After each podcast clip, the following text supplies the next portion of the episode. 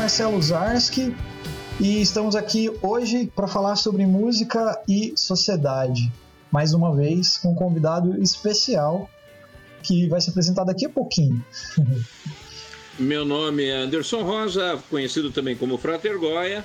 Vivemos numa sociedade podre, mas quem é são e quem é podre? Somos nós, a sociedade. O que está pegando?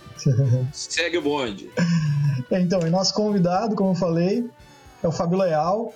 Se apresente aí para a galera. Quem é Fábio Leal? Fala pessoal. Bom, já queria agradecer já pelo convite aí, do Glória, do Marcelo. E, bom, eu sou Fábio Leal, sou, sou músico, guitarrista desde os dos 14 anos de idade, né? Então, já, desde essa época eu também já dou aula. Eu gosto muito de, ser professor. E essa, eu sou um tipo de músico que a, a, essa coisa da aula e a, e a prática musical sempre esteve junto, sempre se misturou, né? E se retroalimentou, né? É, tem, tem, alguns CDs gravados, quem depois quem quiser procurar no Spotify tem alguma coisa, mas tem, gravei com bastante bastante músicos também da, da, da cena instrumental do, do, Brasil, assim, bem bacana, né? Bom, acho que é isso. Né? Legal. A gente vai bater um papo com o Fabinho é, sobre música e sociedade, como eu falei, e depois da nossa vinhetinha.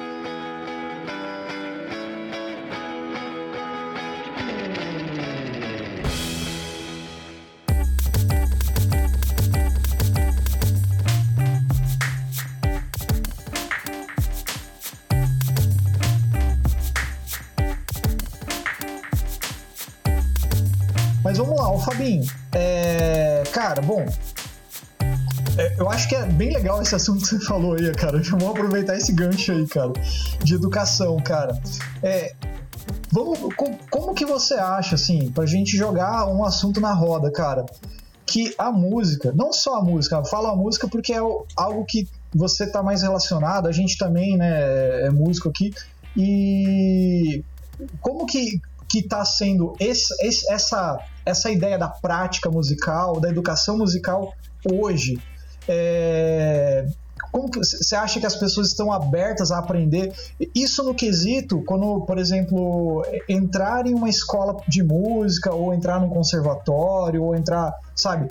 Ou você acha que, é, assim, que, que tá, tá tudo meio moldado como um sistema que, que, sabe, molda, constrói, que nem aquele clipe do Pink Floyd que vai colocando no moedorzinho de carne, tirando todo mundo igual ali. Que que você, como, como que você acha que tá? Ou tá mudando? Que, que, pra jogar na roda esse assunto aí, cara, de educação, que acho que tem tudo a ver, cara, com o momento, cara. Sim, é. Bom, é, bem, é um assunto bem, bem, bem complexo, né? E dá para começar ele partindo de vários lugares, né? Mas eu vou tomar como gancho algumas palavras que você falou aí. Moldado, né?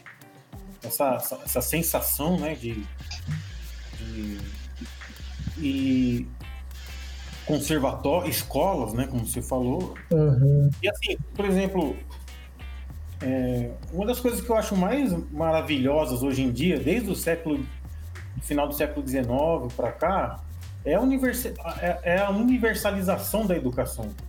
Sabe? Uhum. Coisa que não existia. Né? Coisa assim que ficou, ficou séculos aí é, só para algumas pessoas, né? E, uhum. Então, assim, então foi um movimento complexo disso, de você.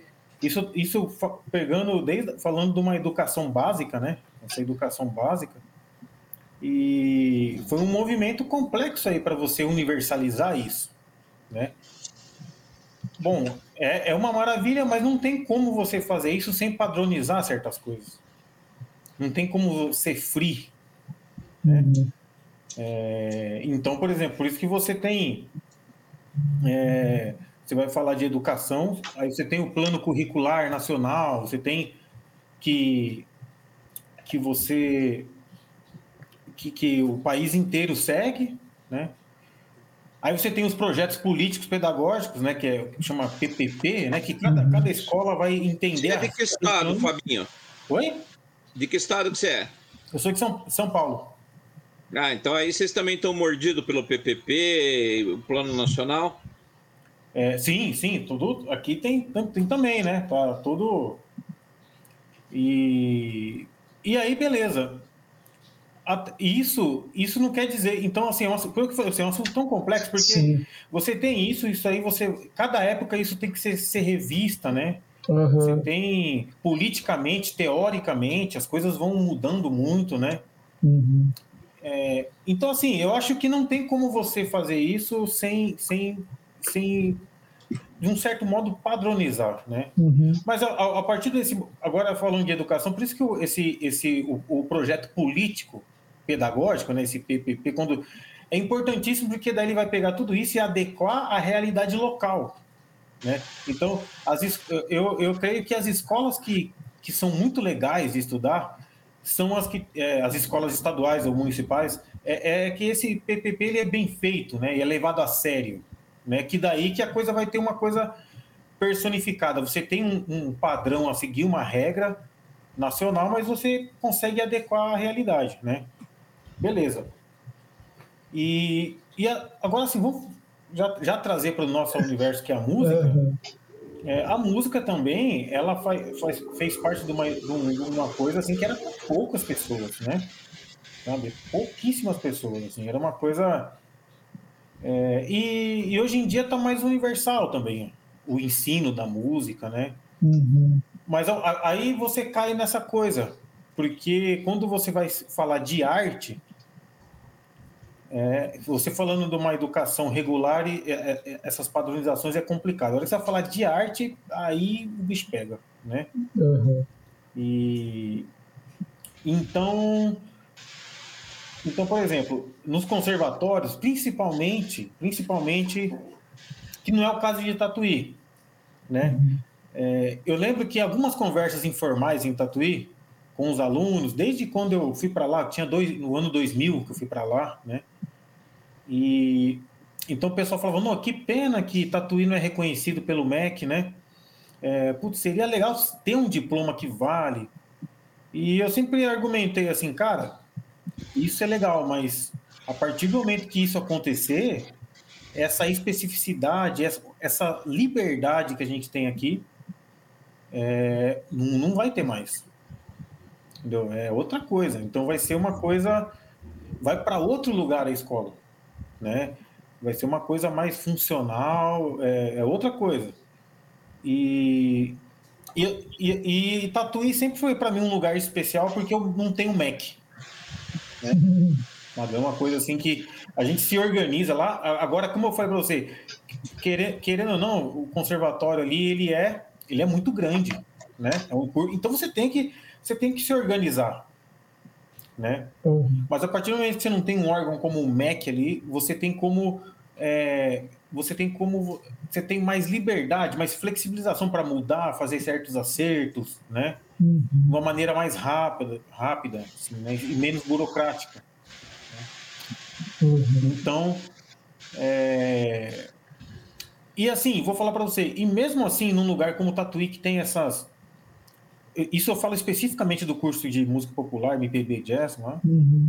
mesmo num lugar que você não tem o, o MEC ali regendo, você precisa se organizar e essa organização também acaba criando uma certa uma certa monotonia e você vê o ensino também ficando meio é, o, problema, o, o, que gera essa monotonia é quando você passa muito tempo sem rever as coisas. Uhum. Por exemplo, a hora que você vê, ainda mais nessas gerações que passa 10 anos, né, passa 10 anos muda, já muda muito, cara. Muda demais, sabe? E, é, eu também sou da área da educação, né? É, pública, obviamente. E hum. aí uma coisa que eu queria pontuar, que acho que o Fabinho vai, vai concordar, é que assim, na real, o Estado em si, ele não, ele não fornece um jeito de como a escola deve funcionar. Via de regra, através do próprio PPP para quem está ouvindo e não tem a mínima noção do que é, é que a escola vai dar as diretrizes do seu trabalho, né? Então vai definir o próprio discurso político ali da escola, né? Porque todo ato em si é um, acaba sendo um ato político nesse contexto. Né? A, a, questão do pensamento crítico, alinhamento, por exemplo, como serão a, a, feitas avaliações é, e outros temas aí que porventura possam ocorrer em qualquer escola. Uh, por exemplo, eu trabalhei no Colégio Estadual do Paraná, que é, um, é o maior colégio público da América Latina, e eles lá, por exemplo, têm um ambiente meio campus universitário. Se o aluno chega às 6 horas da manhã e quer ficar até 11 e meia da noite, tem o que fazer. Então ele tem aula de música, ele tem aula de fotografia, ele pode aprender a pintar em porcelana, ele aprende natação, atletismo, além de todo o currículo é formal. E isso é definido pelo PPP.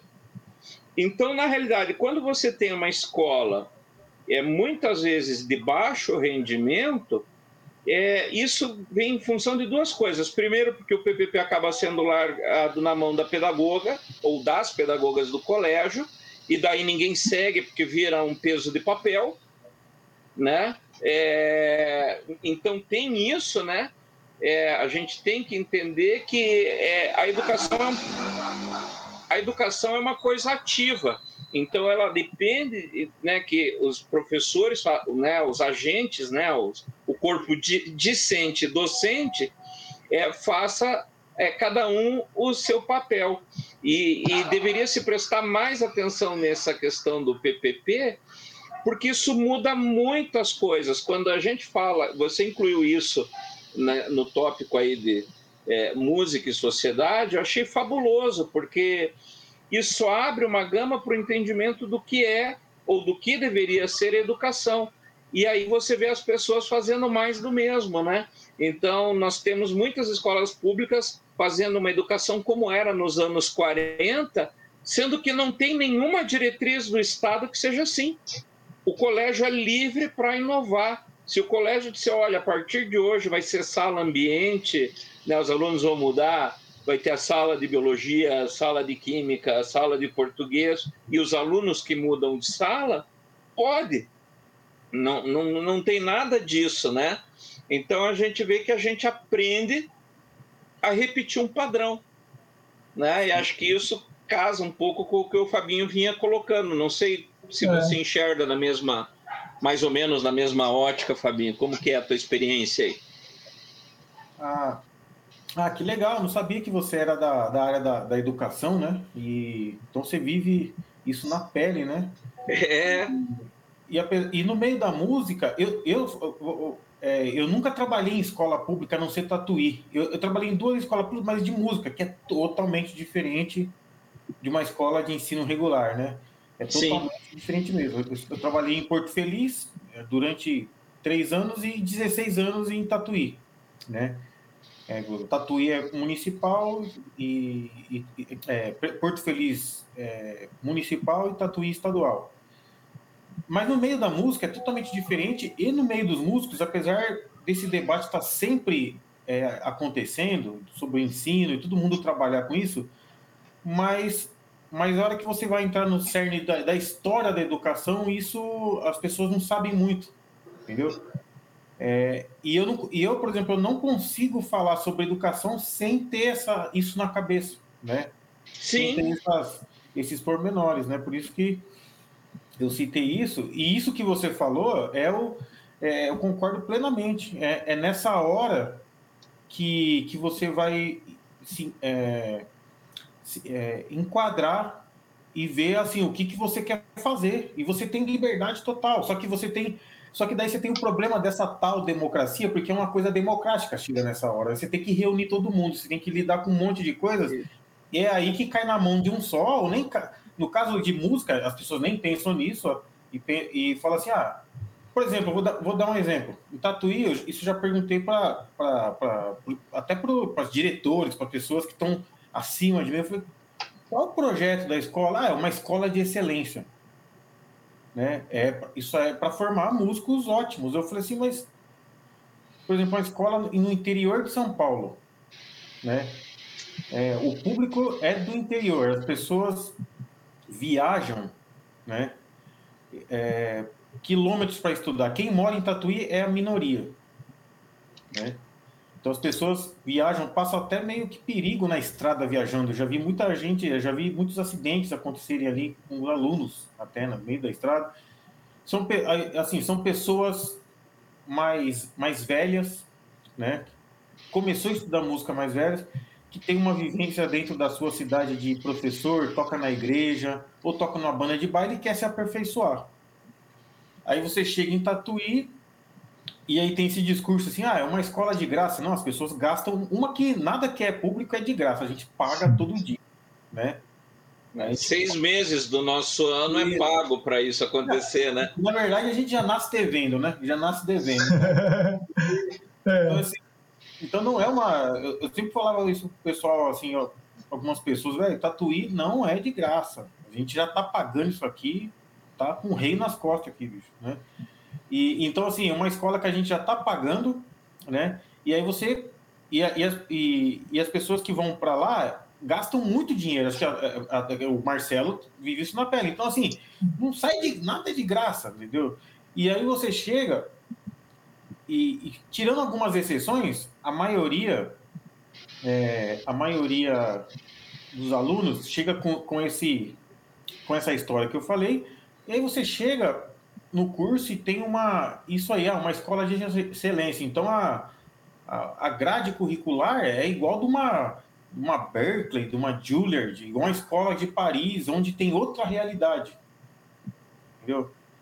É, então, assim, isso que eu acabei de delinear seria isso: é começar a partir daí questionar né, uma realidade local depois do seu país e para ver o que, que a gente faz aqui, né? É. Que definir isso... o que é excelência, né? Sim. Você não vira uma frase de efeito. Sim. Ah, é uma escola de excelência. Tá, mas o que, o que se entende por excelência? Sim. Então, só essa, essas perguntas vai um ano, dois anos para responder. Isso juntando toda a comunidade, assim. Agora, por exemplo, mas isso no meio da música, isso aí nunca havia acontecer num assim, tatuí, pelo, pelo, né? E, uhum. É até meio. Se você coloca uma pauta dessa, você fica meio, meio doido, né? Você fica meio.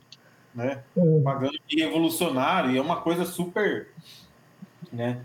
Agora sim, agora eu já trabalhei aqui, não fixo, mas um, um, um, lugar que pensa muito nisso, que eu admiro muito, que eu faço alguns trabalhos aqui, é no Guri Santa Marcelina, que já é um trabalho social, né? É, é um trabalho social, então tem toda uma estrutura pensando, né? Pensante sobre isso, né? E, e no, no, isso na minha experiência, no caso de Tatuí, era essencial você pensar sobre isso, né? Assim, alguns, porque, porque ali você lidava com alguns problemas, você fica insistindo em alguns problemas, que, era, que o problema, na verdade, é no projeto. Puta, esse problema acontece porque a gente tem que adequar o projeto político da escola, né? Rever isso. Mas isso isso nunca foi nunca foi revisto assim, né? Uma coisa, eu acho que nunca vai acontecer também, nunca nunca diga nunca, mas é uma coisa que tá longe, né? É muito difícil fazer isso, assim. É como o Goya estava falando, assim, se no ensino regular, onde as pessoas estudam isso, tem pedagogos, pessoas que isso já é difícil acontecer, imagina uma escola de música, assim, nossa. É, uhum. e até que fique claro que eu não tá, não estou falando mal de pedagogo. Né? Ao contrário. eu já ia falar aí, O Marcelo é, é, é, é, da área, mas assim, é porque vira aquilo o jogo do empurra, né? É, então, você, ah, cara, você que é pedagogo que manja essas paradas aí, citar que não sei o quê, então você faz aí o PPP, depois a gente vê o que que dá. Aí a gente joga para geral e ver o que, que a gente vai aprovar. É. Né? Mas aí é uma, é uma letra morta, né? Porque, na verdade, vira um monte de citação, um projeto lindo, mas que não se aplica. Às vezes você pode ter um PPP de 10 páginas, mas que, se você faz acontecer, é muito melhor do que um PPP de 700. Sim, com é. certeza. É. é. falta essa visão mesmo. Eu, eu, concordo mesmo com o que você falou aí, Goya, com, com, com, muitas vezes, e até o Fabinho falou, né? Eu vivi Tatuí lá, fui, pô, fui três anos para lá. E, pô, é, é osso, cara, assim, de você sair daqui para lá, viajar e. E, é cansativo. É cansativo. Né? Você já chega cansado. É, eu chegava morrendo, cara. Já, é. Altas vezes eu dormia, eu chegava de busão antes, eu chegava na mesma hora que o Jackson, o baixista, sabe? A gente chegava meio junto, a gente ia pra igreja que tinha lá do centro e dormia na igreja, cara, porque tava aberto, tava frio, a gente deitava num banco lá e dormia, cara. Porque, só que assim, uh, não tem o que reclamar, assim, questão de aula, pô, uh, a gente fez aula de repertório contigo, até o último ano que eu fiquei lá, só que, cara, é muito difícil lidar com a burocracia, sabe, do, do, lugar. É, a grade é legal, é tudo massa, mas era muito assim, você não podia faltar mais que não sei quantas vezes. E, cara, já pensou, é, eu era um exemplo que vinha de longe, mas tem muita gente que vinha, né, cara? Tem, tem dia que você não consegue ir, mas se você não vai, você perde a vaga. Aí, sabe, eram umas coisas assim. E os professores ajudavam, cara. Eu lembro que em off aqui, os professores davam dava presença. Nossa, você não veio, mas eu vou te dar uma presença aqui, porque, né? Porque vocês estão lá vivendo o negócio e vê qual que é, mas a diretoria nunca vê, cara, isso, né? É, mas aí entra justamente nisso, é. do PPP ser um PPP morto, é. porque ele acaba definindo coisas que na prática são inviáveis. Sim. Então é claro que você tem que regular, regulamentar a frequência, é. mas você tem que contextualizar, como o Fabinho falou. É. Porra, 90% do pessoal é de fora, o cara vai dormir na aula. Às vezes ele está na faculdade, mas cochilou na cantina, porque estava né, oito horas viajando para chegar ali. É. É, tem tudo isso que você tem que levar em conta. Não pôde ir porque a estrada estava interrompida. Né? É. Então tem uma série de coisas que de repente tem que ter um olhar mais carinhoso para de repente alterar. Pô, então vamos fazer o quê? Vamos bolar, uhum. sei lá, tarefas que o aluno possa fazer nesse período que ele não vem e que ele tem que apresentar, que vai valer pela frequência que ele faltou, uhum. sei lá. Né? Mas é, uma, é, uma, é um contexto. E senão você vai, vai ter a, a prática dissociada da tua realidade. É, sim. É e a coisa, a coisa ela teve uma época por exemplo, você não podia, você poderia ter quatro faltas, não podia repetir em duas matérias. É, isso mesmo. E aí começou uma, uma renca de gente a perder a vaga. Sabe, durante, assim, muita gente, mas muito. E isso sendo considerado normal. Eu falo, cara, isso aí não é normal, gente. E, e, e é engraçado porque as pessoas têm é, nesse, nessa coisa, nessa visão tradicional, quando a coisa fica difícil, as pessoas tem orgasmos, né? Nossa, é porque tá difícil, o curso é difícil. Uhum, entendi. O curso é difícil. E, pelo amor de Deus, cara, cara, nem na Unicamp é assim, nem na USP. Se você. É um negócio muito rígido, não tem a ver com essa realidade, nem com a. Se você pegar outros parâmetros é, de excelência, né? Quer mais excelência que uma USP? Não, não é assim que funciona, gente. Então, é, então isso eu tô falando de coisas assim, coisas assim, simples, que é só ter um pouquinho. Mas, nossa, se você coloca isso para debater, nunca é debatido. É, é assim, tem que ser assim. Uhum. E, e, aí fica 10 anos assim, começa a gerar um monte de problemas. Né? Um monte. Por exemplo, olha só, vou relatar uma coisa, um dos absurdos lá de Tatuí. É, em 2008, quando mudou essa coisa de OS, entrou um, um diretor lá. É, mudou toda a OS, né? Quando, na verdade, não, não, questão nem de mudou a OS, começou a, a, rolar essa coisa de OS, né? Uhum. Ah, uma das atitudes que os caras fizeram, aí, aí o Marcelo que vai entender bem o que eu tô querendo dizer. E você vai entender o porquê você ia na igreja. é, os caras tiraram a cantina e tiraram todos os bancos da escola. Verdade. Antigamente, tinha um monte de banco. E a... Então, assim, só essa atitude, mas gerou tanta coisa, para quem está ali acostumado, mas gerou tantas outras coisas, uma atitude dessa, sabe? E feita de um jeito assim, sem falar com ninguém, sem é. conhecer a realidade da escola. Então, assim, e, e isso que o Goya está falando, assim, é, é uma atitude que você coloca e muda tudo. É. Começa a gerar problemas e assim, e agora assim, só para encerrar essa parte minha assim, gera todo um problema e sempre qual, qual é o culpado do problema? É o aluno, sabe? É assim, ah, fulano, fulano não, não estuda, ah, ele é, não, não, consegue estudar. Ah, o fulano foi mal, é, então, fulano é sempre assim, o fulano, é o fulano, é o aluno, É, então, é, tipo assim, sempre, se ele não se encaixa, problema dele, por problemas pessoais ou problemas de, de temperamento, de organização, mas nunca é o problema da escola. Nunca tem que ser revisto nada. É. Então é. Vai gerando um ciclo meio vicioso, né? Autofágico, né? Porque a escola começa a se consumir e não sabe por quê. É. Agora. Isso para deixar claro, né? Isso para deixar registrado. Uhum. Isso são críticas construtivas, né? Porque eu amo Sim. É, e isso eu tô falando de Tatuí, que eu trabalhei lá, mas eu tenho certeza que isso se encaixa em várias escolas de música municipais, estaduais, por aí, pelo Brasil afora, quem estiver ouvindo isso. Então são críticas construtivas, né? Porque. Sim, não é demérito, né? Sim, mas é uma observação de, de, de, de situação. É um olhar crítico. Sim. Né, mas não crítica pela crítica, né? É uma crítica é. construtiva para apontar soluções. Sim, é, a ideia é melhorar, né? Sempre, né? Sempre somar.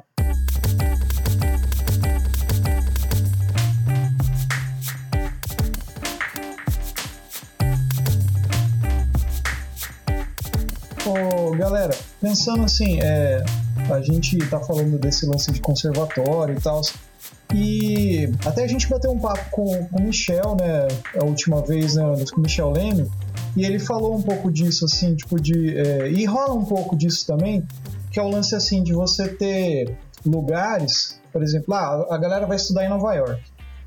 Né, as, as escolas, os caras mais legais do mundo que estão lá, vamos dizer assim, né? E daí você começa a ver pessoas que saem sempre tocando do mesmo jeito. Assim, produzindo, é, não é nem produzindo, é fazendo música do mesmo jeito, assim. Não é uma, uma, uma falando que é ruim ou nem nada. E daí a gente estava falando disso que às vezes perde o sentido, assim, a, a, a essência do, do, cara, por exemplo. Daí ele até deu o um exemplo assim, de que, ah, eu vou dar aula para um cara e o cara chega para mim, eu quero saber qual é a história que esse cara tá trazendo, né? Pô, qual é a vivência dele, que que... Né? Você é um cara assim, porque eu lembro nas aulas de repertório, eu não fiz pra, é, guitarra contigo lá, mas no repertório você era um cara bem assim, sabe? tipo, de, de olhar a história do cara, né? Tipo, a história do aluno, né? Ou da aluna. Então, assim, e parece que esses lugares, assim, eu não sei nomes, assim, nem nada, mas parece que eles moldam as pessoas a tocarem daquele jeito. Aí você vê uma leva de músicos que são ótimos. Tem um monte de cara que você escuta, pô, é, desse, dessa galera nova, assim, gringa e tal, que, tá, que, que toca do mesmo jeito. E não é pelo estilo, né? É, é o mesmo tipo de som, né? Aí um desses caras fala, pô, esse cara tá fazendo uma coisa diferente. Eu vi que você postou um aluno teu tocando Eric Satie na guitarra. Porra, pô, diferente pra caralho, cara. Umas coisas assim, né? Aí você vê o trabalho da Ana Malta, por exemplo, lá, pô, instrumental vocal, que é outra vibe. Você vê as e, galera. E, e, é, e até vou fazer um comentário uhum. que eu comecei a tocar violão, isso no século passado, literalmente. né? E quando eu comecei a tocar, é, foi o seguinte: tinha um, em Curitiba um, um, um, um, zine, um fanzinezinho, um flyer, que era um A4 dobrado, xerox, assim, preto e branco, chamado Bom Programa. Então você dobrava a página em três, aí tinha programação de cinema, anúncio, lanchonete e tal. E aí eu de abrir tava assim. É, aprenda a guitarra em três meses, toque Led Zeppelin, Pink Floyd, CDC. Opa, é isso que eu quero. E eu fui. E daí o cara, né, a história é comprida, mas aí fui alterando professores ao longo do tempo. E aí o, o dono contratou um professor evangélico. E daí eu fui para aprender Led Zeppelin, Pink Floyd, CDC, conforme o anúncio, né? E esse cara, ele tocava muito, ele tocava muito, muito, muito. Ele era excelente guitarrista. Só que ele só queria tocar no evangélico. Aí dizia, pô, vamos tirar aqui o Pink Floyd. Puxa, isso eu não posso, né? Ah, e Led Zeppelin, cara, Led Zeppelin, eu sei que você gosta, mas não dá. Mas aqui tem um hino, aqui tem uma levada assim. É, isso me broxou, né? É, me broxou, aí bati boca com o cara, um monte de coisa. Não larguei a, a escola, mas fiz severas críticas para o cara, assim.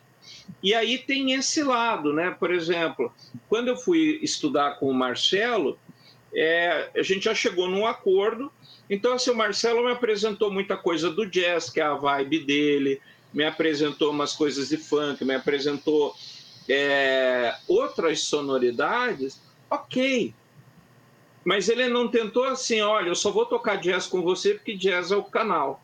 Ó, só vou tocar rumba com você porque rumba é o ó do Borogodó. Não, ele foi introduzindo outros elementos. Cara, eu sei que você curte blues, que você curte progressivo, mas vê como essas coisas aqui evoluíram. Então, dentro da, da aula, tem todo esse lance que você tem que acompanhar também a, a, a vivência do aluno para não ter um saber monolítico, né? Que é a crítica até que o, o, o lá o da harmonia, como que é o, o... Schoenberg. O, o, Schoen, o Schoenberg, uhum. que ele fala né, que a academia de música é uma coisa é, engessada, né? Ele falou, então, desde a Idade Média, ensinando aquele método, e ninguém sabe por quê. E a música é mais que isso, né? Mais do que o método, né? Uhum. Então, você tem que partir para outras áreas, né? Ouvir o aluno, é, é, né? As demandas que o aluno tem, né? Uhum. E as demandas que o professor também tem, porque ele também precisa ele percebe, né? É, afinal, é quem está dispensando o saber. Então, é você, enquanto professor, que vai dizer: olha, eu sei que você curte isso, mas eu estou vendo uma carência aqui, sei lá, tempo, ritmo, então vamos trabalhar um pouco isso. É. Né? Ah, e aí você vai trabalhando junto esses saberes, né? É. Você não ignora o aluno, mas também não permite que o aluno te ignore. É, é porque eu acho, sabe, um negócio que, que assim, quando eu comecei a tocar, por exemplo, quando eu fui para Tatuí eu já tocava, então eu já tinha uma coisa que eu queria ir atrás. Mas assim, quando eu comecei a tocar, eu gostava muito do que, do que eu escutava na época, que era o rock dos anos 90, né? Eu gostava de Guns N' Roses, Darcy, essas, todas essas coisas assim, sabe? E dos anos 80 que, né, até hoje eu gosto, assim, pô, música é música, eu acho, sabe? Mas, não, é que o Anderson não gosta dos anos, não 80. anos 80. Ele não gosta dos anos 80 e eu gosto de um monte de coisas, The Police da vida, eu adoro, cara. Tipo, Van Halen e tal. E assim, e eu lembro que quando eu comecei a estudar, eu cheguei para fazer aula com um cara e ele falou assim: ah, cara, acho que. Tipo, ele até foi sincero. Ele falou assim: ah, vou, vou passar a fazer aula com outro cara que é mais a tua vibe. Aí esse outro cara foi me mostrando coisas, mas assim, Sabe quando você começa naquele gás assim e a pessoa fala, eu não vou poder te dar aula porque né, eu, eu, mostra umas coisas que você não é aquilo que você quer. Daí dá essa impressão, é que nem quando chega aluno para fazer aula aqui comigo na escola, né? A gente, você, você tem um, um, um, plano de aula que você quer, pô, o aluno precisa saber escala, ele tem que dominar instrumento, tem um mínimo, né? Que é, que é de harmonia ali e tal. Mas às vezes, que nem o Anderson falou ali, o Goya, é, o cara quer tocar blues. Ah, eu quero tocar blues. Então você não dá para você falar, ó, tipo, vamos tocar outra coisa. Não dá para você, é, sabe, desestimular a história do cara que, que já que quer buscar alguma coisa. Você pode mostrar caminhos, né, ó. Que nem eu falo, eu não toco blues igual os bluesmen toca pra caralho aí. Mas você sabe uns caminhos, você sabe a linguagem, você vai mostrando ali e fala, ó, escuta essas coisas aqui, tira essas músicas, escuta esses caras, que o mais importante está nas músicas, né? Porque a parte teórica vão, vai vindo, né? Você tem essa ideia. Então é, é aonde eu quero chegar assim com, com tudo isso assim para ver se vocês concordam comigo. É nesse sentido de que tem instituição, principalmente essas que estão no mainstream, assim, tipo Berkeley da vida, que acabam moldando as pessoas a tocar sempre daquele mesmo jeito. Aí você vê uma leva de músicos tocando igual. É tudo igual. Os timbres de guitarra é igual, por exemplo, falando de guitarra. Uh, é tudo música em compasso ímpar. É tudo, sabe, que vai. Tudo bem que tem uma escola, né, que nem a escola do Hermeto, que é aquela escola de fazer música, da música universal e tal, que é aquela onda. Mas você vê as galera tocando no Hermeto da casa lá, pô, fazendo um puta som, umas coisas diferentes. Então, assim, eu não sei se, se o que, que vocês acham disso, né? Se, se isso é um problema, se não é, ou vai depender de cada um. O que, que vocês acham com relação a isso? Fabinho, Goya aí. Tô falando pra caramba aqui. Falem aí. É, isso também é um, é um assunto bem extenso, né? Que dá para pegar de vários lugares, na verdade, né? É, eu acho que isso pode ser olhado também sobre um, um 360, né? É... bom, mas primeiramente falando da, da questão de uma escola, né? Assim, é, o, o, lance já de ser uma escola, você vai ter que ter uma grade, né? Para todo mundo, porque senão vira um monte de, de aula particular. Uhum. Né? Então fica. Então, então a escola em si tem essa coisa assim, você vai estudar ali, então você tem é, uma grade curricular ali que foi pensada, né? E tem, e tem esse e, e dentro desses moldes musicais tem um projeto, né? O que quer fazer, né? É, beleza. Bom, e por mais que seja, eu, eu acredito assim que por, você pode ser crítico, você pode estar atento, mas sempre uma escola vai ter tendências. Uhum. Sabe? É, é, sempre vai ter tendências. É uma é, Na realidade, esse é o, é, o, é o P do político, né? Você, você vai ter o teu alinhamento. Sim, né? vai ter vai, né? ter essa, vai ter essa tendência e, e acaba gerando essas. É, como é que fala? Vai então é uma, eu, acredito que dentro de uma escola isso não tem como escapar uhum. sabe é. mas é porque eu acho que a escola ela vai escolher né Fábio me corrija se eu estiver errado mas você vai ter como tem o balé Bolshoi né que forma os maiores bailarinos clássicos mas eles são balé clássico então quando você vai para o Bolshoi você sabe que lá é isso né? Eu acho que você, quando faz, por exemplo, sei lá, vou, vou criar uma escola de música, olha, a minha escola vai se especializar em criar músicos de orquestra. Isso é um projeto político-pedagógico, porque você está definindo, olha, nossa pegada aqui é música clássica. Então você não vai querer tocar Legião Urbana que não vai sair. Sim. Né? aí tem, só que você é, acaba caindo quase na, nas escolas confessionais, né? Que nem as escolas aí adventista, católicas e tal, se acaba sendo confessional, mas isso é um alinhamento é, político, para não cair no que o Fabinho falou de virar um monte de aula particular. Sim. Porque aí eu tenho um professor lá que ensina hermeto é, é, numa, numa música clássica e que o pessoal vai demonizar esse professor. Ele vai acabar sendo expurgado da escola. Sim, é, então isso, isso é uma é uma coisa que tem que é um cobertor curto da escola, né? Uhum. Mas eu acho que é, como eu, é, é, bem eu, eu, concordo com o Goy que ele falou, mas eu acho que como eu, eu eu acho que não tem como você também se livrar disso, mas tem como atenuar bastante. Uhum. É, e, e essa atenuação, assim, é, porque, assim, você pode fazer um projeto maravilhoso, assim, mas vai gerar tendência, sabe? Uhum. E aí, e aí, aí que eu acredito muito na criatividade do, do professor. Porque tudo isso que a gente está falando aqui uhum. é, chega numa conclusão que, cara, dar aula é uma atividade muito criativa. Sim. Né? É, é, é, muito. Você tem que ser tão criativo quanto você ser compositor, ser improvisador, né? É uma, uma atividade de muita criatividade. Então, é, é através da dentro disso, para você atenuar essa tendência, você você vai exercendo a sua criatividade como professor. Então, por exemplo, lá em Tatuí você tem uma tendência, um projeto, é, é, hoje em dia não sei mais como é que tá, mas na, na época teve essa tendência forte de música brasileira, né? Uhum. E até então, é, nenhuma escola, mas nem, nem cara, assim que eu tenho notícia, ensinava música brasileira igual a gente ensinava lá no sentido de ensinar os ritmos regionais. De você chegar e falar é, numa aula, por exemplo, eu, eu nunca fui para o sul, mas em, em algumas aulas lá eu já falei do ritmo bugio, sabe? É uma coisa de como é que toca aí? Olha só, esse, você conversar sobre esses ritmos e praticar, trazer esse universo para a improvisação. Então, Tatuí teve esse projeto, né?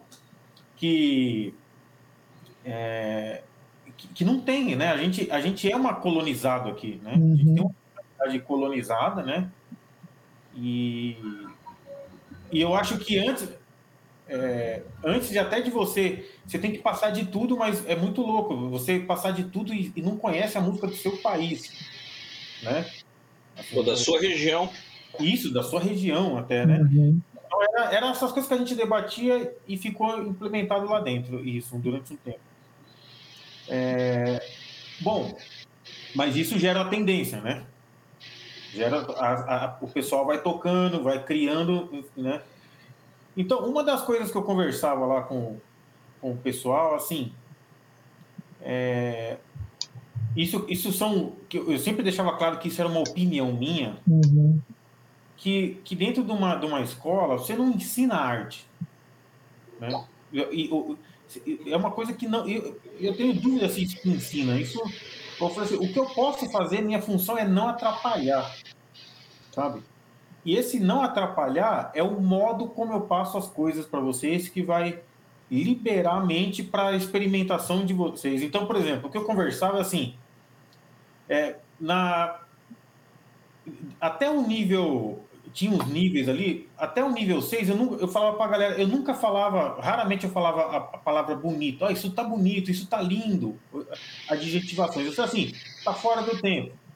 Ah, não, era uma coisa mais é, direcionando para uma performance histórica. A música erudita tem esse, essa prática que eu também na música popular comecei a usar esse nome aí, roubei deles, que é performance histórica. Que, que você, por exemplo, quando você toca uma bossa nova, você vai aprender isso, é uma performance histórica, né?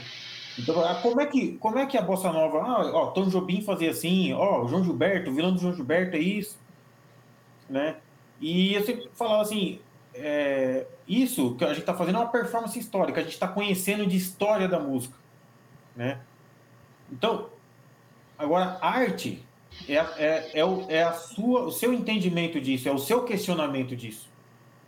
E isso é uma coisa sua, porque é uma coisa muito pessoal e, e, e você tem que estar tá liberto para fazer isso. Então, agora assim, eu, isso não se ensina. Isso é, isso é muito, é muito subjetivo. Né? Você, pode, é, você pode observar eu fazendo isso com as minhas coisas, ouvir, mas a hora que você vai para as suas coisas, então, e a hora que você for fazer esses questionamentos, por exemplo, uma vez eu questionei assim, uma aula de repertório. Eu falei assim, ó, quem, quem gosta de Tom Jobim? Né? Então todo mundo levantou a mão. Eu gosto, pô, todo mundo. Eu falei assim, mas quem já chorou ouvindo Tom Jobim? Quem já se emocionou mesmo ouvindo Tom Jobim? Sabe? E aí ninguém, ninguém tinha se emocionado ouvindo Tom Jobim. Eu, então, assim, vou tomar a pergunta, mas será que vocês gostam mesmo Tom Jobim? Era uma leitura fria, né? É. Eu falei, será que vocês. É, será que isso já não é um, uma coisa meio mecânica? Eu falei assim, não é, não é pecado falar que não gosta de Tom Jobim, sabe? Eu falei assim, isso, e o fato de você não gostar não quer dizer que você não tenha que conhecer historicamente, sabe? É igual outros estudos, a gente não, pode não gostar de Platão, mas é essencial saber isso, né? É, então, só o fato de você colocar certos questionamentos nisso na aula, né? Você não vai fazer, você não vai salvar o mundo, você não vai fazer milagres, as pessoas não vão sair de lá artistas, mas pelo menos você não atrapalha o desenvolvimento pessoal de cada um. Né? Uhum. É, e, então, o, o, o, que atrapalha é o como você passa as coisas. Quando você passa, por exemplo, isso aqui é bossa nova, isso é choro, isso é baião, beleza. Mas como você passa isso como uma verdade, uma verdade imutável que não pode mexer, uhum. né? isso que, que acaba atrapalhando e, e, e aí acaba gerando essa, essa fabricação de músicos em, em larga escala, igual na Ford, né? Tipo, e aí você não atenua, você, né? Então é. eu, eu vi que fazendo, pelo menos assim nas minhas aulas, eu fazendo esse tipo de, de conversa e trazendo esses debates assim, atenuou um pouco mais, né? Essas tendências. Sim. Não, concordo plenamente, cara, com isso aí. e... É, e, e, e eu só pra, deixa eu só falar rapidinho. Uhum. É, mas é isso que na realidade fe, faz esse, esse módulo de, que nós estamos gravando agora é do música e sociedade, né? Porque, na, na realidade, o que você está falando é justamente isso, né? Você está preparando o cara, é, dando aula, você está preparando ele para uma realidade, né? Então, é, é, essencial ter isso em mente, né? Ele não vai sair dali em branco. Sim. Né? É, é o pensamento crítico até da música. Né? Eu gravava é, DLP para CD para colecionadores, então o cara já tinha o disco e queria preservar o disco tal. E eu atendia em Curitiba todas as lojas de disco usado. Então o cara levava, ah, eu tenho aqui Glenn Gold lá, toda a obra dele de piano, cento e tantos discos, eu quero passar para CD, porque eu quero guardar o LP e vou ficar ouvindo o CD para bater. E, e eu lembro que você falou essa história do chorar, quando escutei a trilha dos Dez Mandamentos, uma versão que o, que o, que o autor fez, o, o original do filme, né, com o Charlton Heston, ele fez uma edição de 10 anos. Eu ainda tenho ela em CD aqui. É, e foi isso. É, eu não sou tão de filme religioso, apesar desse filme ser uma obra fantástica. A trilha sonora é lindíssima, né? E quando eu ouvi, eu acho que é Jerry Goldsmith, se não me engano, até vou consultar o Google aqui, acho que é o Jerry Goldsmith que fez.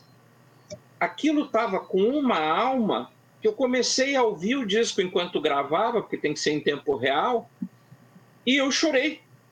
Então aquilo me tocou de uma forma tão profunda que é, eu falei, mas por que, que eu estou chorando com Dez Mandamentos, com Jerry Goldsmith, né? Mas aquilo era de uma beleza tão ímpar é, que aquilo me comoveu sobremaneira é, tanto é que eu estou aqui, são quase 20 anos que eu gravei isso, é, e aquilo me marcou. Né? Então é, é, é, muito importante esse, esse saber ouvir, esse, esse você não ouvir por ouvir. Ah, o professor mandou ouvir Tom Jobim, que bosta, cara, que, que saco, né? Ah, mas tá bom, o senhor gostou? Não, gostei, porque afinal você não pode dizer que não gostou do Tom Jobim, né? Um dos maiores músicos do Brasil, é feio dizer que não. Mas, cara, será que você realmente ouviu Tom Jobim? Ah, você pode ouvir e não gostar, mas será que você ouviu? Será que você ouviu Jerry Goldman? Será que você ouviu John Williams? Será que você ouviu tantos outros músicos? Sim. Né? Até o Paco, é, como que era um que eu, que eu, que eu gravei, um monte. Paco Devotivo? Miguel, Ac... não, Miguel Aceves Merria. Uhum. Ele era um mariachi da vida, que nos anos 60 gravou uma tonelada de disco, ele gravava um disco por mês. Era tudo aquelas batidas bem de música mexicana, bem de mariachi, né? E ui, ui, ele fazia lá no meio da. Cara, eu gravei uma semana, no final eu tava gostando porque eu comecei a entender, aquilo foi. É, eu tinha que fazer porque era trabalho, né? Botava comida no prato, mas eu comecei a entender a, a, o trabalho do Miguel Aceves Merria, que ninguém presta atenção, e o cara tem uma obra vastíssima, como você falou, é uma obra local, é um tipo de música para uma época específica, para um público específico, e o cara era muito bom. Então a gente tem que é, é, aprender a ouvir. E quando você aprende a ouvir na música, é, eu acho que, principalmente em termos de conjunto, seja banda, seja orquestra, seja um quarteto de cordas, o que for, é, a música é você não apenas se ouvir, mas ouvir o outro. Sim né? E aí você sai do piloto automático.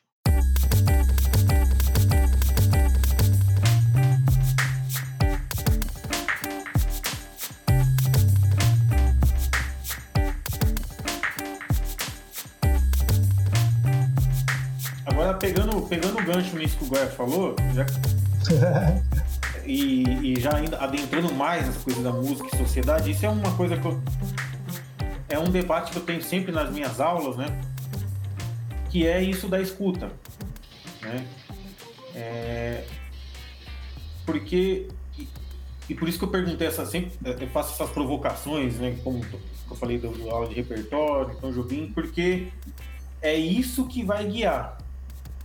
E, e, na, e na música, e na arte também, eu, eu já faz um tempo que eu venho batendo nessa tecla que, que você pode estudar de tudo, cara. De tudo. Depois a sua. Vai chegar uma hora que a sua memória afetiva vai gritar na sua cabeça. E você tem que seguir. Não adianta. Se você negar, você vai ser um cara esquisitão. Esquisitão, quando eu falo esquisitão, é, é não, não estereotipando, né? Uhum. Mas assim, é, te, essa memória afetiva grita demais na sua cabeça, sabe?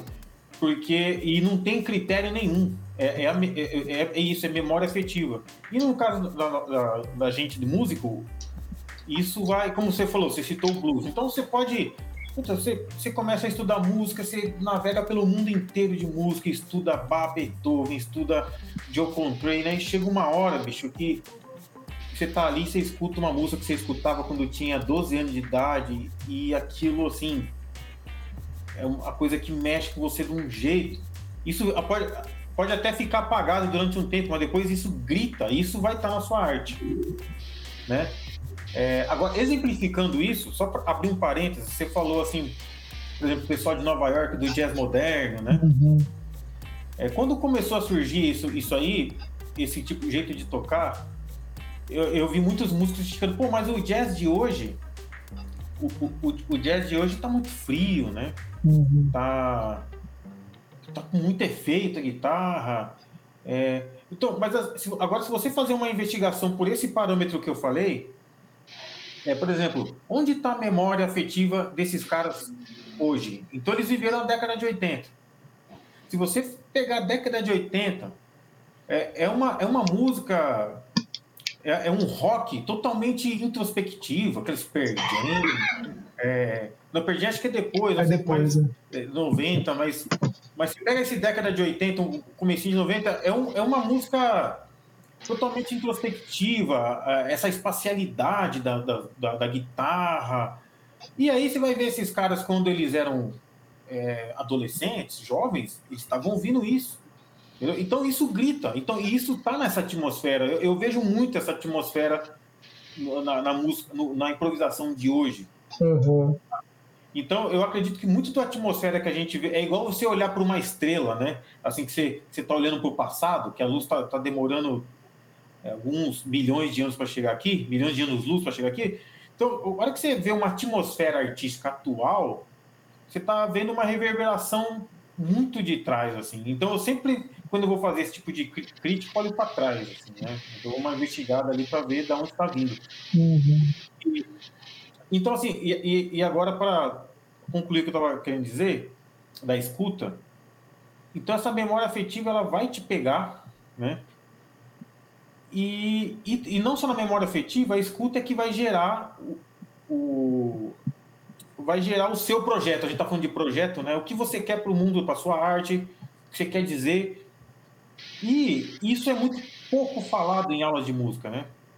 E, e, a gente, como músico, a gente não, não se educa como ouvinte, sabe? A gente estuda muito instrumento, estuda música, busca né, é, essa coisa da, da do conhecimento está muito ligado à prática, uhum. a, a, mas a gente não se educa como ouvinte, porque e, e o que guia muito essa prática, esse conhecimento, é, é o gosto. Entendeu? E aí que tá. Eu acho que a, a, a primeira coisa para você começar a escutar é, é sair da esfera do gosto. Né? E uhum. entender que o gosto, para isso é uma visão minha também, o gosto ele, ele tem dois aspectos.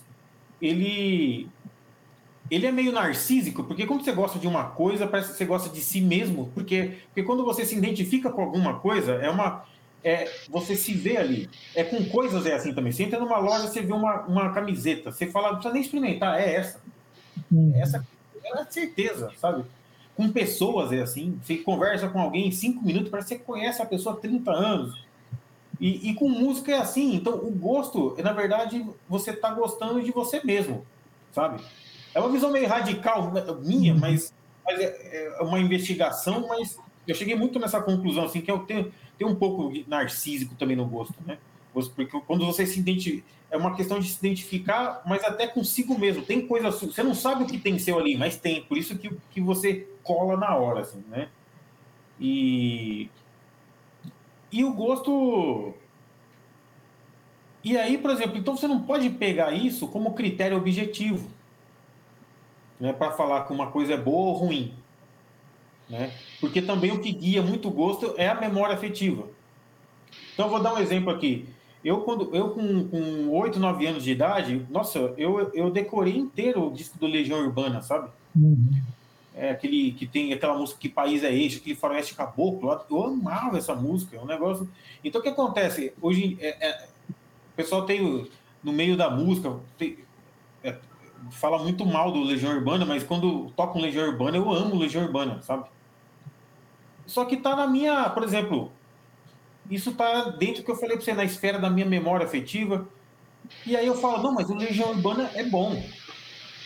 Então eu começo a pegar isso como um critério objetivo para justificar que o Legião Urbana é bom.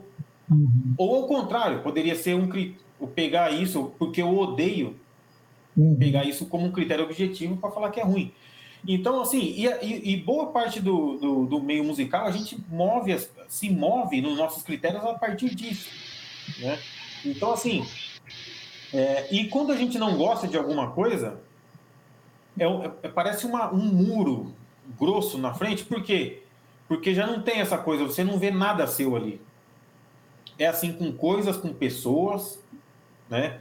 sei lá, por exemplo, tem, tem gente que ama moto, né? Por exemplo, Harley Davidson, né? Nossa, eu vejo isso na minha frente, eu não tenho nenhuma identificação. E, aí a gente tem, tem, tende a achar que isso é besteira. Pô, mas isso é Harley Davidson é besteira, isso aí nem é bonito, isso aí não serve para nada. Então, você começa a pegar esse tipo de coisas e, e, e, criar critérios objetivos para depreciar ou enaltecer. Uhum. Então, assim, e, e, e a escuta, para a gente se, se educar como ouvinte, tem que sair dessa esfera. Né? Tem que sair dessa esfera. É... E, e, principalmente você aprende isso com as coisas que você não se identifica. Né? É... eu até elimino isso do, do, não gosto. Eu falo, não me identifico. Né? Eu, eu até tirei isso do meu vocabulário, assim. E eu proponho isso para os alunos também. Então, quando você ouve alguma coisa, fala assim: você não se identifica, não tem nada seu ali, mas continua ouvindo. Né? É, isso, é uma, isso gera um aprendizado muito grande, porque gera uma certa. gera. Você começa a, ter, a saborear mais o mundo, você, você aumenta a sua paleta de, de conhecimento, né? você começa a ter contato com mais coisas você pode até não se identificar com muitas coisas, mas você começa a respeitar. Né? Você começa a respeitar. E se você tiver alguma crítica, vai ser muito mais fundamentado do que simplesmente, ah, isso não é legal, é ruim, uhum. ah, não tem. Ou pegar, ah, é, é ruim porque, porque não tem harmonia ou é desafinado. Mas você pega grandes músicos, grandes obras, as pessoas estão cantando desafinado, sabe? Então, é, então você começa a, a, ser mais criterioso, né? Então, eu acho que isso é muito importante para no meio musical, né? É, como tem um livro do Adorno que chama Sociologia da Música, né? Ele ele abre esse livro falando assim que que até então não se tinha pensado numa sociologia musical, não, não tem, ele começa a abrir isso, e, a, e a, primeira, o primeiro tópico dele é isso, o ouvinte, né? Ele analisando, é, categorizando os tipos de ouvinte, né? Então, é, é bem interessante. Eu não sei se é esse nome do livro, mas depois a galera... É, Introdução à Sociologia da Música, procurei aqui. Esse aí, é, esse aí. Introdução à Sociologia da Música. Me interessei, quero, quero procurar. E ele começa falando sobre categorizando os ouvintes, né? Então, isso é uma, é uma preocupação que eu tenho muito frequente pra, na minha vida e na, nas aulas. Assim. Uhum. Ô Fabinho, pegando o gancho disso que você falou, assim, é, que para mim isso é uma coisa muito importante. E, e eu lembro que, que acho que é, até na, nas aulas é, rolavam uns papos assim. É, ar, a, assim, a gente está ligado no, no mundo, vamos dizer assim, é, geral em arte, né?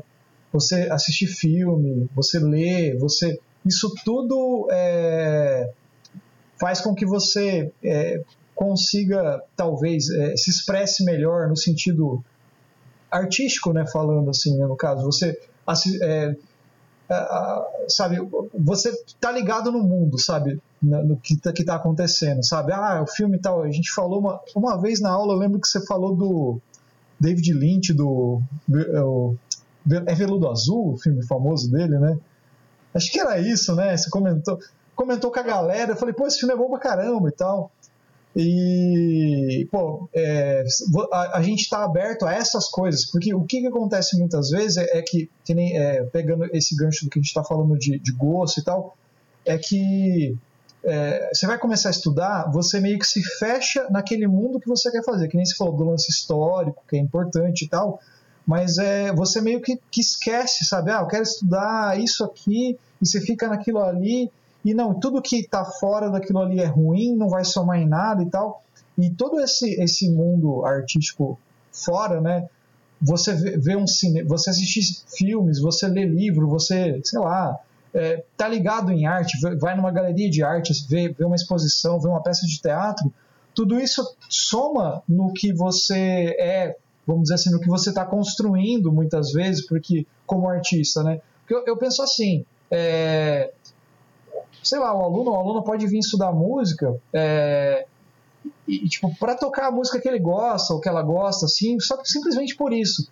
Mas de alguma forma, é, se essa pessoa continuar tocando, por mais que aquilo não seja o trabalho dela, vamos dizer assim, ela não seja música ou músico, é, aquilo de, de, alguma forma vai chegar nesse ponto que você falou de dela querer pôr para fora coisas, talvez, dela querer criar coisas, porque você, você você estuda um monte de coisa lá você sabe o que fazer com essas coisas, tarará, só que daí você vai ficar sempre sendo um reprodutor de coisas, sabe? Muitas vezes.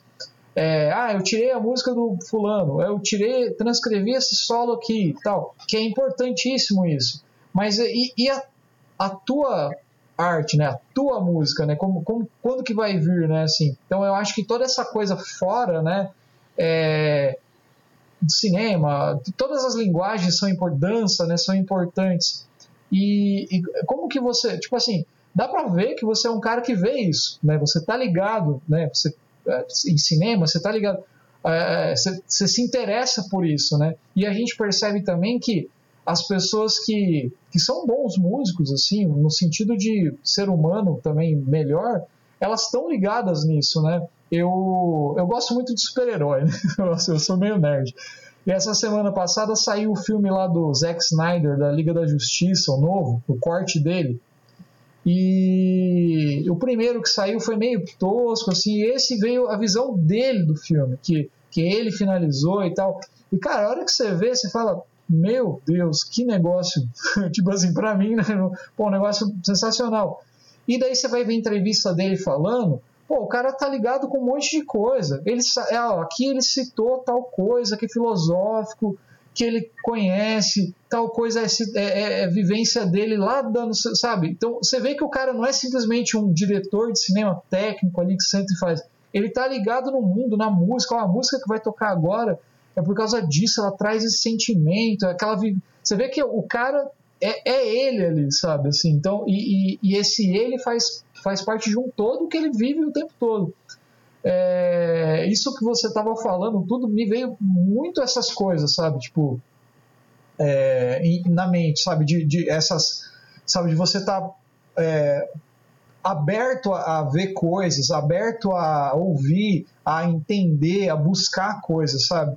Eu não sei se vocês têm esse, esse mesmo pensamento, mas quando você estava falando do vamos fugir da zona do gosto ali, sabe? E, e ouvir, sabe? Ver qual que é a vivência disso.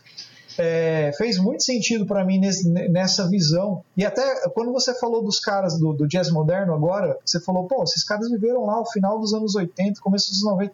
Cara, faz todo sentido. Eu nunca tinha parado para pensar, ó, que legal. Eu nunca tinha parado para pensar nesse sentido. Eu adoro os caras do jazz moderno, cara. Eu falo jazz moderno, mas para mim é jazz, é música que tá rolando agora, porque daqui 20 anos já não é mais moderno, né? Não tem, história. Eu falo que a gente pensa que é sem rotular, né? Vamos pensar assim, ah, é o jazz que tá rolando agora, né? Vamos pensar assim.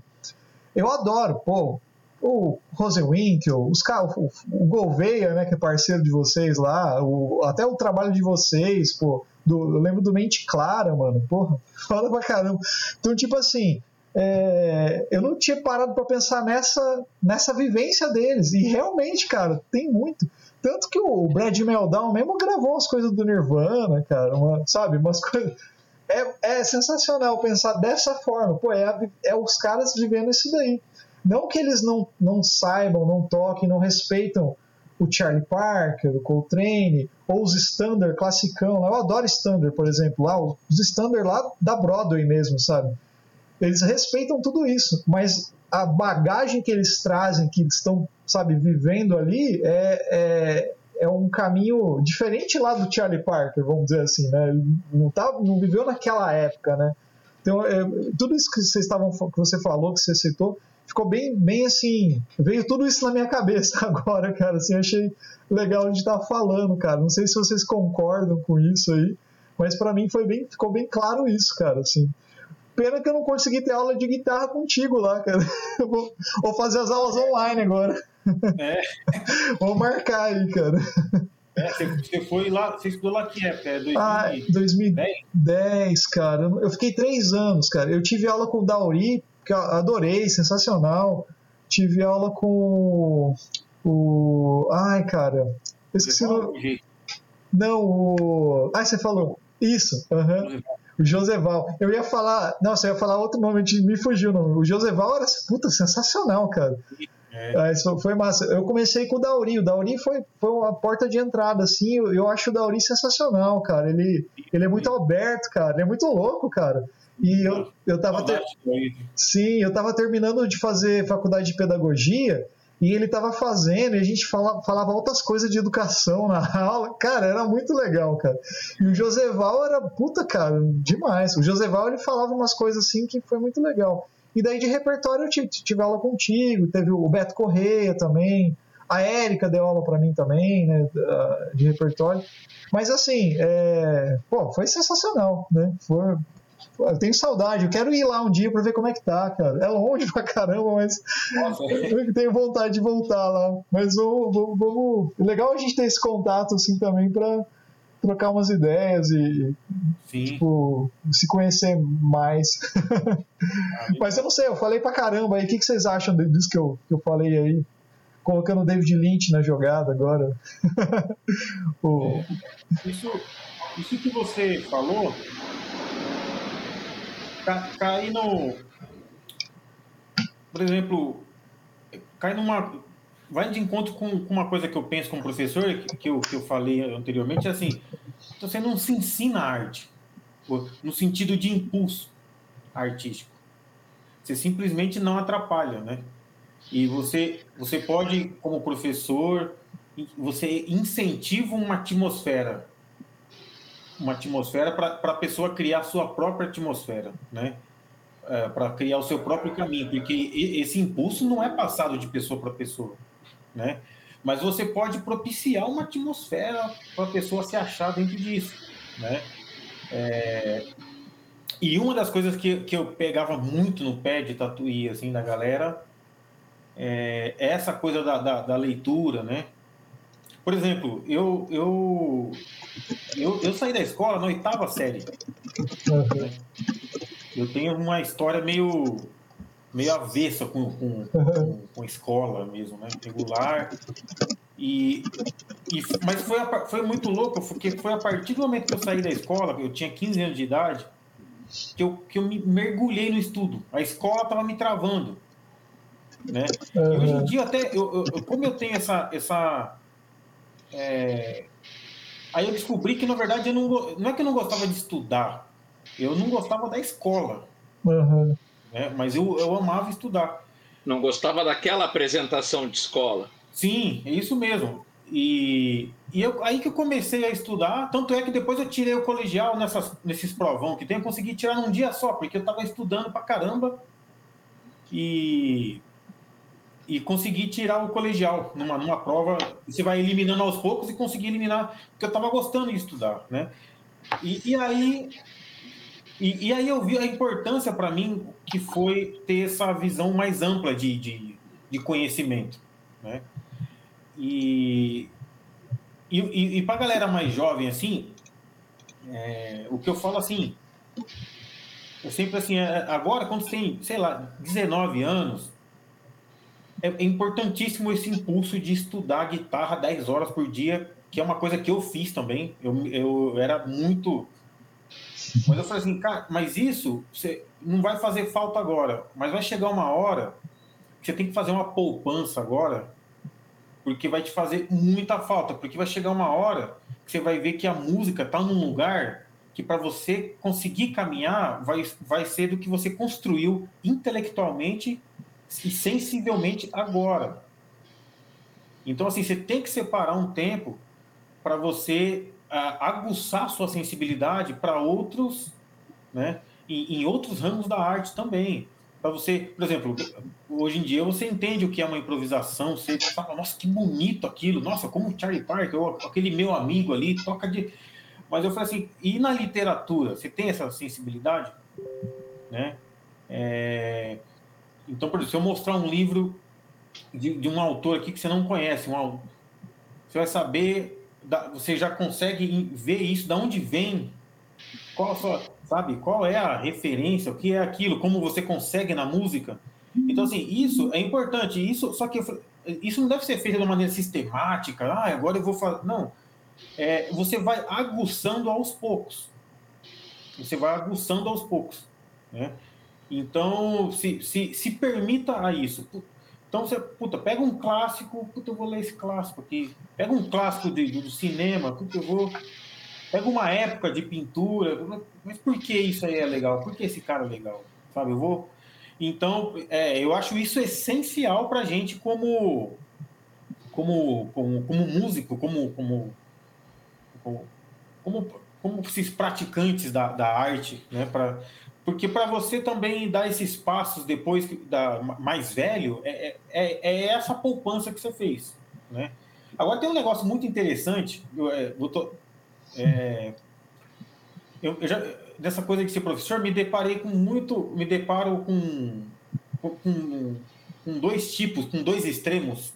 Como eu falei, esse cara que estuda 10 horas por dia, né? estuda, escuta bastante música, mas é só música né? Eu me deparei, já me deparei muito com outro, outro, outro extremo, que é a pessoa, e, e nas faculdades tem muito isso, que é, que é o, a pessoa que ele até menospreza isso de estudar. Então ele já tem, já tem uma educação muito boa, vem de colégios muito bons, tá numa, entra numa faculdade, e aí tem uma, uma visão muito ampla, muito cedo já, da, da vida, já, da, de conhecimento. Então ele já já sabe literatura, já sabe de cinema, já sabe da música do mundo, mas senta para tocar um arpejo e não consegue fazer. Nas, ah, faz um arpejo nas cinco regiões aí, aí o cara sai pra, né? Isso também gera problemas, assim, porque. É, e aí, para essa, essas, esse tipo de pessoa já tem outro discurso. Eu falo, cara, você precisa estudar. Né?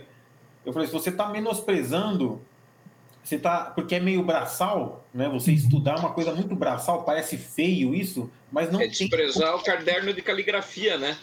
Sim, é isso é, é, é, é um negócio meio feio, parece depois que você, eu sei que pelo conhecimento que você tem, você fala, bicho, é, pô, vou ficar estudando meio isso aqui é meio repetitivo. Eu falei assim, isso não é feio, cara, porque isso faz parte de todas as atividades humanas, essa coisa repetitiva e braçal. Agora, você não, só não pode ser unilateral. Isso vai ser feio, porque assim, é, isso é do jeito que você está fazendo também está ruim, porque se você for tocar amanhã no boteco, os caras vai limar você, os caras não vai chamar mais você. Então você vai ser o cara, então você é um cara que vai ter diploma, mas não vai conseguir tocar num, num bar, porque os dedos tudo atrapalhado na guitarra, os dedos tudo torto e porque por causa dessa visão, aí fica, não, porque eu não sou um cara técnico, eu gosto mais uma visão artística. Só que assim, velho, para você tocar, ganhar o pão do cada dia, você tocar lá um sertanejo,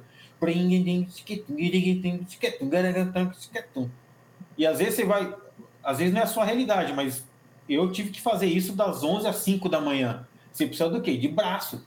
Você precisa ter é corporal, bicho. Isso, só que isso me ensinou muito. Isso me ensinou muito.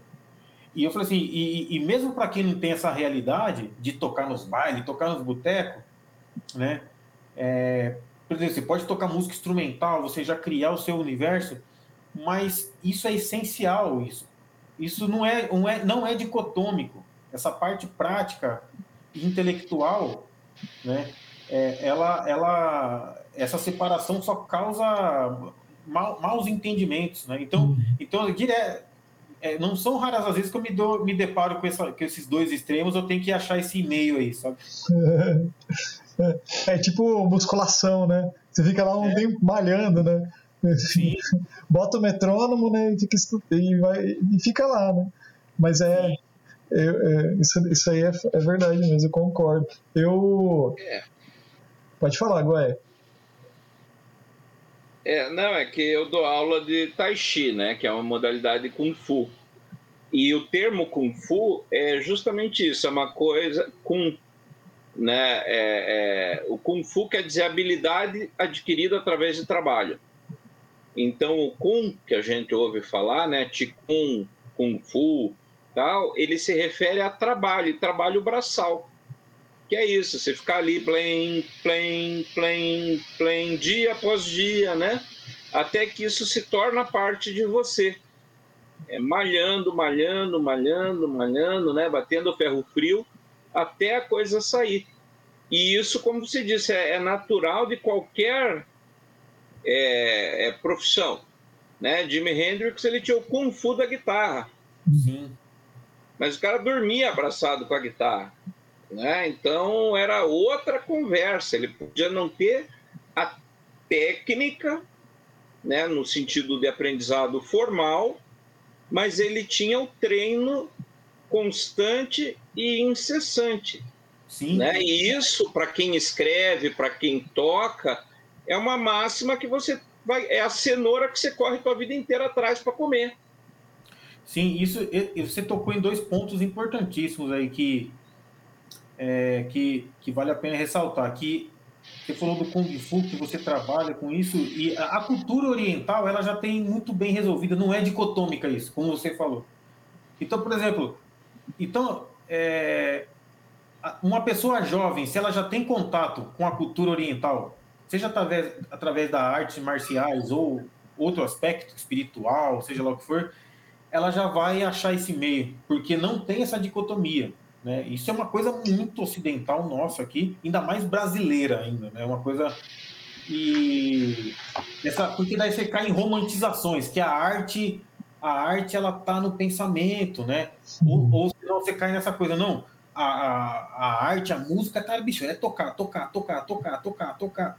Bicho, se você não reflete o que você toca, sabe? Isso isso, é, e, e isso, a, isso já é cultural na, na, é. E aí você, você, agora você falou, você falou do Jimi Hendrix, aí, aí tem outro, outras coisas, mas o que, que é estudar, né? O que, que você estuda?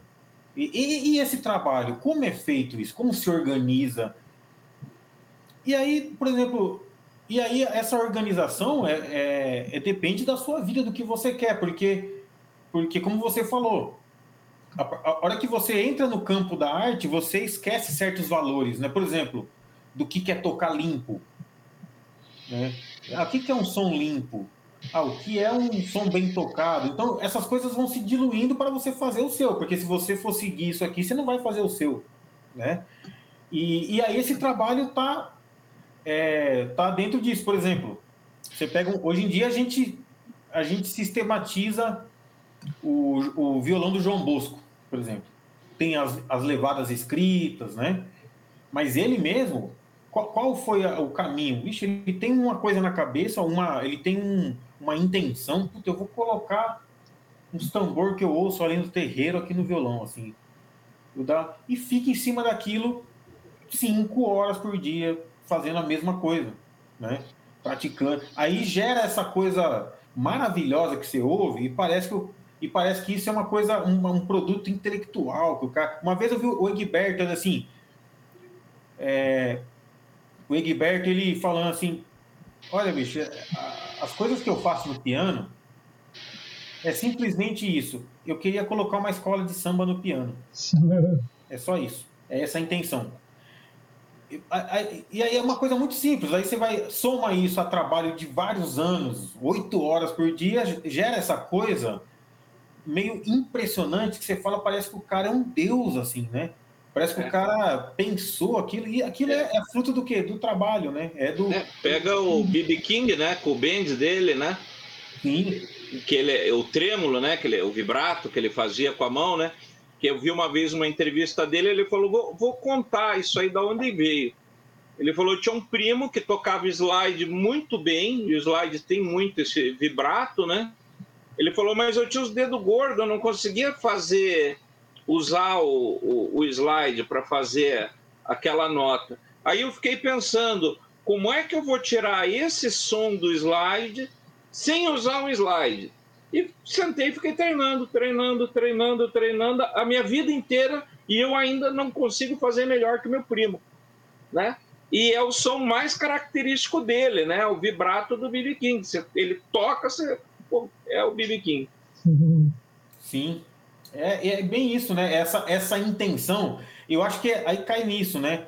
É, você vai e, e concretizando o que o até o Marcel, Marcelo falou, é, a, a arte está nesse campo de você seguir esses impulsos, sabe? Essas vão. O Milton Nascimento também fala que ele, esses agudos, que ele, esses falsetes que ele faz, ele foi tentando imitar a mãe dele cantando. Hum. Então então você vai vendo que são os, impulsos são humanos, simples, assim, nossa, eu queria tanto fazer isso, assim. É, e, e aí, aí, você vai para outros campos, né? É, por exemplo, no campo da, da, da poesia, da, do cinema, você vai ver os artistas falando o que eles seguiram foi impulsos muito simples, entendeu? Mas você adiciona isso a muito trabalho, é. né? É, gera essa, esse universo mesmo, né? Que a gente fica encantado depois. Né? É, eu ia falar, o, o, negócio começa de um negócio pequenininho, o resto é trabalho, né? O resto que tá fora. E muito trabalho. Pô, muito massa. Ô, Fabinho, tá, pô, o papo tá muito legal, cara. Só que para não ficar muito tarde, a gente vai encerrar por aqui, cara. Beleza. Pô, eu queria agradecer muito, cara, seu, você ter aceitado o convite aí. Muito, ah, legal. muito legal bater esse papo contigo, cara. Foi por intermédio do Digão até. Eu falei, pô, será que o Fabinho topa bater um papo? Ele falou, cara, com certeza, vou falar com ele. Eu falei, ah, pô, que legal, cara. Digão, parceirão nosso também, já. Pô, já... Demais, cara. Conheço, a gente já conhece, conhece desde os 15 anos de idade. Olha que massa. Mas é, cara, muito obrigado. Mas era legal deixar, cara, o teu contato, como que te encontra aí na, você está dando aula online, como que está sendo, cara, até para a galera que for ouvir depois, pô, gostei desse cara, quero entrar em contato com ele e tal, seria legal, cara, de deixar isso aí. Eu, deixar por escrito? Não, fala aí pra galera. Ah, tá. ah, tá. É, bom, quem. É, bom, para quem está me ouvindo aí, é entrar na, nas redes aí, no Spotify, YouTube, tem, tem meu canal no YouTube, tem disco no Spotify, é só procurar Fábio Leal, né? É, eu também tenho Instagram, tá? Fábio Leal Guitar, tá lá. E quem quiser também, eu dou aulas online, né? E, e aula online para todos os, os níveis, né? Inclusive, uma coisa que eu também tenho prazer é, é, é trabalhar com iniciante ou pessoas que não são músicos também. Eu dou, dou aula para isso também, né? Para não só para músicos, apesar que quem me procura é só músico, na verdade, uhum. mas, mas quando eu também me procura pessoas que não são músicos, eu dou aula também, né? Legal. E falar de música é sempre um prazer, né? Pô, mas a gente que agradece. Aí eu deixo tudo na descriçãozinha também do episódio lá, deixo teu linkzinho e a ah, gente legal. fica em contato também. Ué, tem alguma coisa para falar? Não, eu só posso agradecer, que a conversa vai ficando boa, vai ficando comprida. Pois é, né? né? E, e os temas vão abrindo um leque aí, é. então só pode agradecer, senão nós engatamos na conversa de novo. Sim, é, tem que, tem que, tem que, tipo da coisa tem que Tem que acabar logo. Fala, vamos acabar, senão. senão vai. Até amanhã. Vai virar a noite. Oh, mas muito obrigado, galera. Um abraço para todo mundo que for ouvir. Prazerzão, viu, Marcelo? Prazer, é, prazerzão em te rever, prazerzão em conhecer você, agora prazerzão pô, aí. Prazer é o meu, cara. Pô. Obrigado pelo convite. Uhum. Sim, pô, eu, eu que agradeço, cara. Demais, demais.